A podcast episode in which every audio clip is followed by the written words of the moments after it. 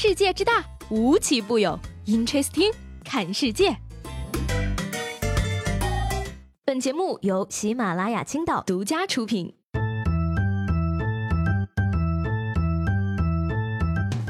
Hello，大家好，欢迎收听本期的 Interesting，我是西贝。最近呢，我就发现呀，这个不管你工作效率有多高，手头上的事情呢是一点儿都不会减少的。完成了这一件，就会有另一件接踵而至。所以说呢，希望有的事情啊可以自己解决，不是我自己啊，是事情自己把自己给解决掉。嗯，你比如说这个芒果可以自己削皮吗？草莓可以自己洗吗？西瓜能不能不要等着我去切？菠萝能不能主动自杀呢？这么多年了，你们进化一下不可以吗？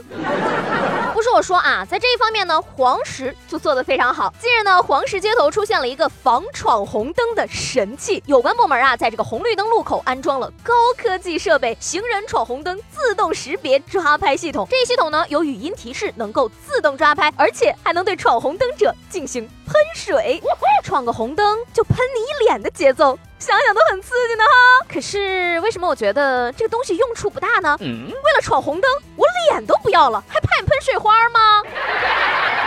我觉得啊，最可能出现的情况呢是这个样子的：一个星期之后，喷水枪成了大妈们取水的补给点，家里不用花钱用自来水了，拿盆子到路口来接呀，放好盆子，闯个十几次红灯，盆就接满了呀。以说啊，这个人类的智慧啊，真的是无穷的。在这个浙江杭州呢，一名男子晚上偷了居民家中八十多公斤的腌肉火腿啊，但是呢，由于太重，他拿不动，于是呢，他又去旁边啊偷了一辆翻斗车，再用翻斗车将火腿腌肉运回家。Amazing！尽管这么机智，最后他还是被警察叔叔抓到了。而警察叔叔审问他的时候得知呢，他从二零零五年到今天呀，已经有五次偷火腿的经历了，说是自己非常爱吃火腿，火腿晒在阳台很容易就下手。哎呀，这位大哥，你莫非是之前那位火腿王子流落在民间的弟弟吗？偷来的火腿用偷来的车运走，你还真是个天才哈！所以呢，这个故事告诉我们这样一个道理：不努力锻炼的话，你连当吃货的力气都说到这个锻炼呢，我就开始为我自己的微信运动上的步数发愁，真想雇一个人给我走路，让我也能尝一尝霸占排行榜顶端的感觉。说这个东莞的一个小偷啊，在偷了一部手机之后呢，暴走了四万多步。而当失主打电话想出一千块钱赎回手机的时候呢，小偷立即答应了，还表示说不要钱，我走这四万多步就是用来减免罪行的。嗯，抢手机后暴走四万步，你怎么不立即投案自首呢？你的手机，但是我帮你把步数刷到了朋友圈第一啊！赶紧去蚂蚁森林收能量吧，不用谢。一不要钱，二不留手机，暴走了四万步，兄弟，你到底图个啥嘛？想去监狱里混饭吃吗？这下你可算是火了一把呀！出狱之后，说不定就能接到微信部署刷单的工作了呢。要说呢，这个每天处理大事小事啊，警察叔叔是真的辛苦啊。四月七号呢，这个安徽马鞍山的王先生啊，报警说自己的车被划了。于是呢，警察叔叔整整看了八个小时的监控啊，发现了真凶，原来是他四岁的儿子。而临走的时候呢，叔叔还非常和颜悦色的嘱咐王先生说，千万。别打孩子，爸比爸比，你看看我给车画的花边好看吗？你看啊，平时的这个家长啊肯定是教育孩子不要乱划别人家的车，于是他就划了自己家的。说到这个教育啊，接下来这两位啊，在这个安全教育方面可能是缺了几节课。说在湖南怀化呢，一对情侣为了浪漫和创意，女孩子走在铁路中间，不停的摆出各种 pose，男孩子则专心的为她拍照，两人全然忘记了这是行驶火车的铁路线。而面对警察叔叔的疑问呢，女孩子表示说：“我们不知道呀，看到风景挺美的，于是就拍照了。”不好意思打扰一下啊，都八零一二年了，怎么还有人会在铁轨上拍照？你们是不知道现在已经有飞机这种东西了吗？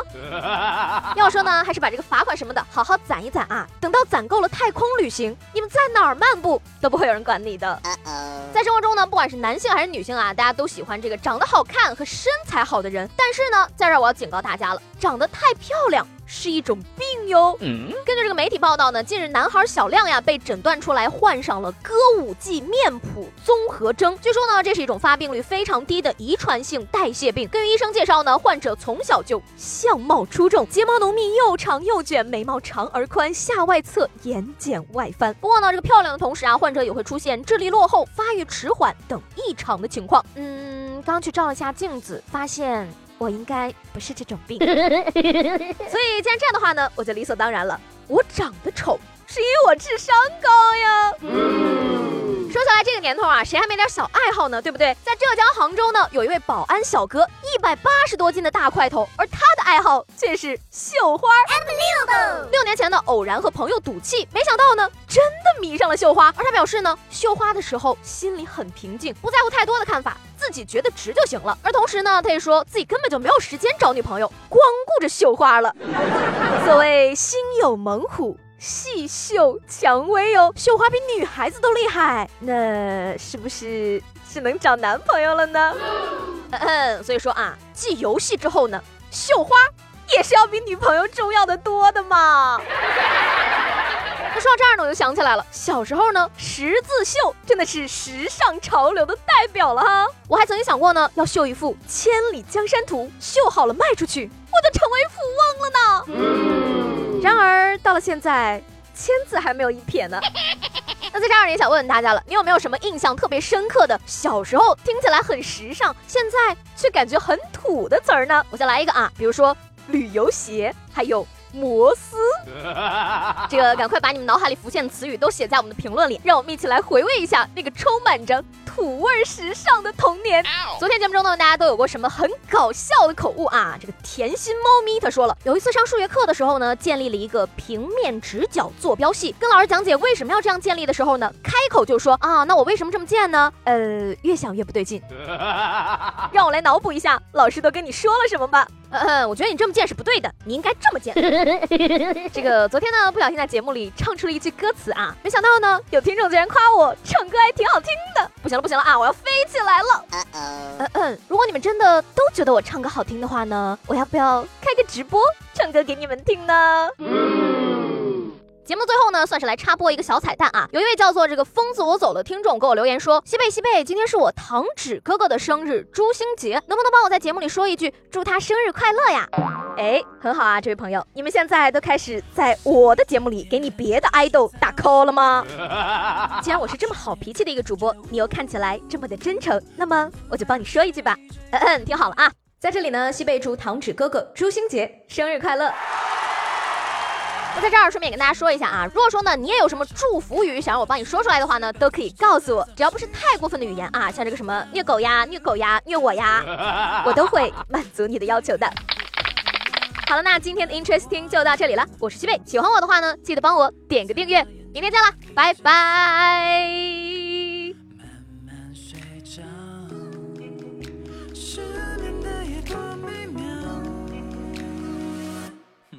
想给你传送。